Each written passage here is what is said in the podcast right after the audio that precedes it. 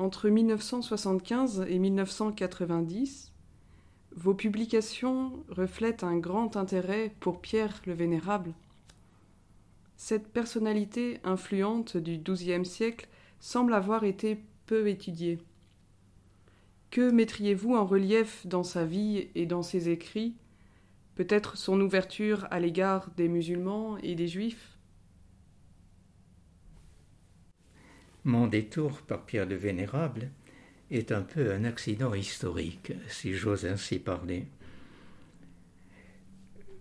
Ça s'est présenté ainsi après dix années de ministère et d'enseignement très dense à Toulouse, entre 1961 et 1971, j'ai éprouvé le besoin de souffler un peu. J'ai donc demandé et obtenu de mes supérieurs une période sabbatique que j'ai pu financer grâce à une bourse du CNRS canadien. Et c'est cela qui explique que je sois allé passer cette période à l'Institut d'études médiévales de Montréal. Mon intention était de travailler sur les sources arabes et juives du traité de la prophétie de saint Thomas. Lors de mon enseignement de la théologie fondamentale, en effet, j'avais été amené à étudier de près la théologie de la révélation, et l'expérience prophétique m'était très vite apparue comme le lieu par excellence où s'est produite la révélation en acte. Et c'est alors que je me suis aperçu que saint Thomas avait beaucoup reçu de trois auteurs de langue arabe bien connus dans l'histoire de la pensée médiévale, Avicenne, Averroès et Maïmonide. Ce dernier était juif, mais il écrivait en arabe. Je n'ai pas tardé à m'apercevoir que ce thème avait déjà été étudié et même très bien par un autre auteur, Bruno Decker, qui lui avait consacré une thèse remarquable. J'ai donc dû changer moi-même mon fusil d'épaule et j'ai travaillé pendant deux ans, entre 71 et 73, sur des textes inédits concernant la théorie de la prophétie chez les prédécesseurs de saint Thomas. Hugues de Saint-Cher en particulier. J'ai d'ailleurs publié une question disputée sur la prophétie, euh, parue en 1977, et c'est avec ce travail que j'ai pu obtenir mon doctorat en sciences médiévales. C'est de ce moment-là que datent mes recherches plus poussées sur la prophétie. Je n'ai d'ailleurs jamais tout à fait arrêté, sauf euh, tout à fait ces derniers temps, et j'ai pu mener à bien deux travaux euh, nouveaux, parus beaucoup plus tard, une nouvelle édition du volume consacré à la question 12 du De Veritate, Chevrin, ou des Prophétia, bien sûr, en collaboration avec Serge Thomas Bonino, et un autre livre, entièrement refondu et enrichi, j'espère, euh, le traité de la prophétie dans la somme euh, bilingue française euh, de la revue des jeunes. Mais c'est aussi donc à cette même époque qu'est apparue une nouvelle orientation. À son origine, il y a une amie de longue date, Denise Boutillier, qui préparait alors elle-même une thèse hein, sur Pierre le Vénérable. Et nous échangeons fréquemment sur nos travaux respectifs. Non seulement elle m'a fait connaître cet auteur si attachant, mais elle m'a généreusement donné tout un matériel dont elle n'avait pas l'usage pour sa thèse, sur l'Église et sur la prophétie chez cet abbé de Cluny. Et c'est ainsi que je me suis retrouvé en possession d'un certain nombre de fiches sur ces deux sujets, et je n'ai eu qu'à compléter cette documentation pour en faire deux petites publications. Enfin, petites publications de, des études de 40 à 60 pages dans la revue Thomiste ou ailleurs.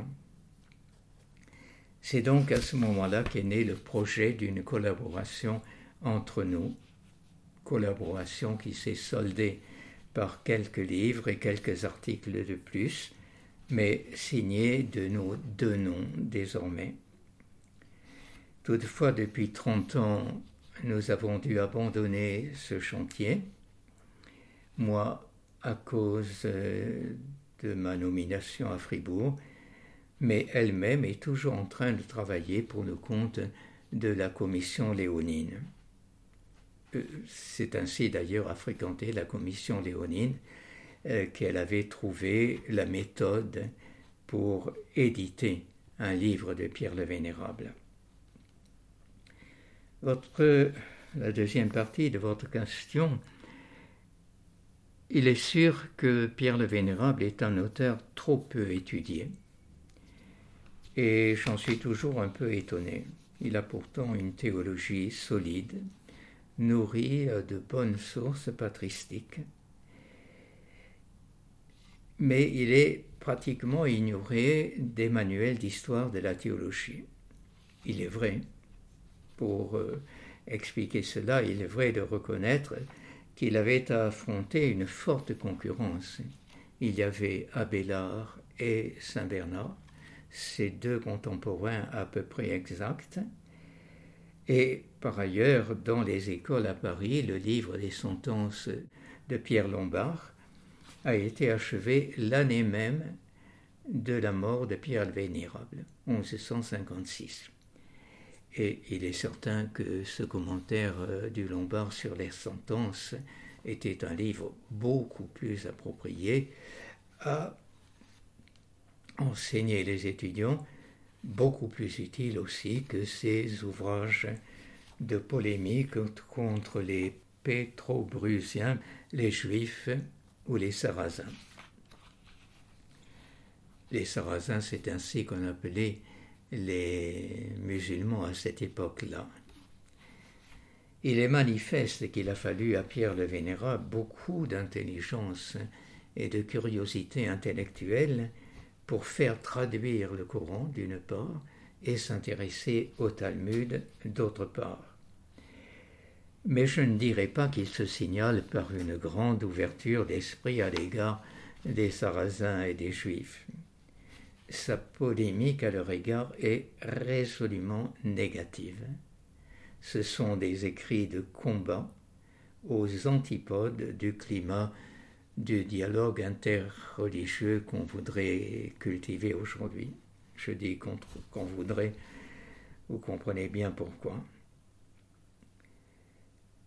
Ce qui me séduit davantage chez Pierre le Vénérable, et je crois que tous ses lecteurs euh, se retrouvent ici, c'est sa grandeur d'âme, euh, sa généreuse bonté à l'égard d'Abélard, par exemple, dont il ne partageait pas euh, les idées, mais qu'il a eu l'extrême fraternité d'accueillir à Cluny comme un de ses moines, alors qu'il était condamné en France donc pour Abélard d'abord, mais aussi plus tard pour Héloïse.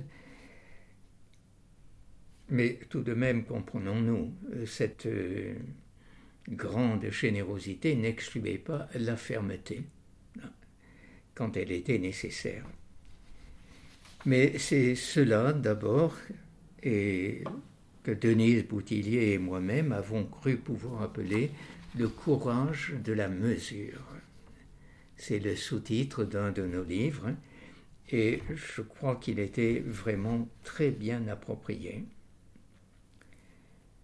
Cette qualité, la mesure et le, courage dont elle témoigne transparaît à toutes les pages de ces lettres qui constituent un monument littéraire du XIIe siècle peu ordinaire, et qui transparaît également dans ses écrits, dans ses relations avec Saint Bernard et Citeaux. Il est un peu dommage qu'il n'ait pas eu, comme Saint Bernard, des secrétaires qui auraient donné un tour plus vif et plus enlevé à ses écrits, car son latin est, il faut bien l'avouer, un peu empoulé. Mais là, je crois que c'est bien la faute de son secrétaire, Pierre de Poitiers,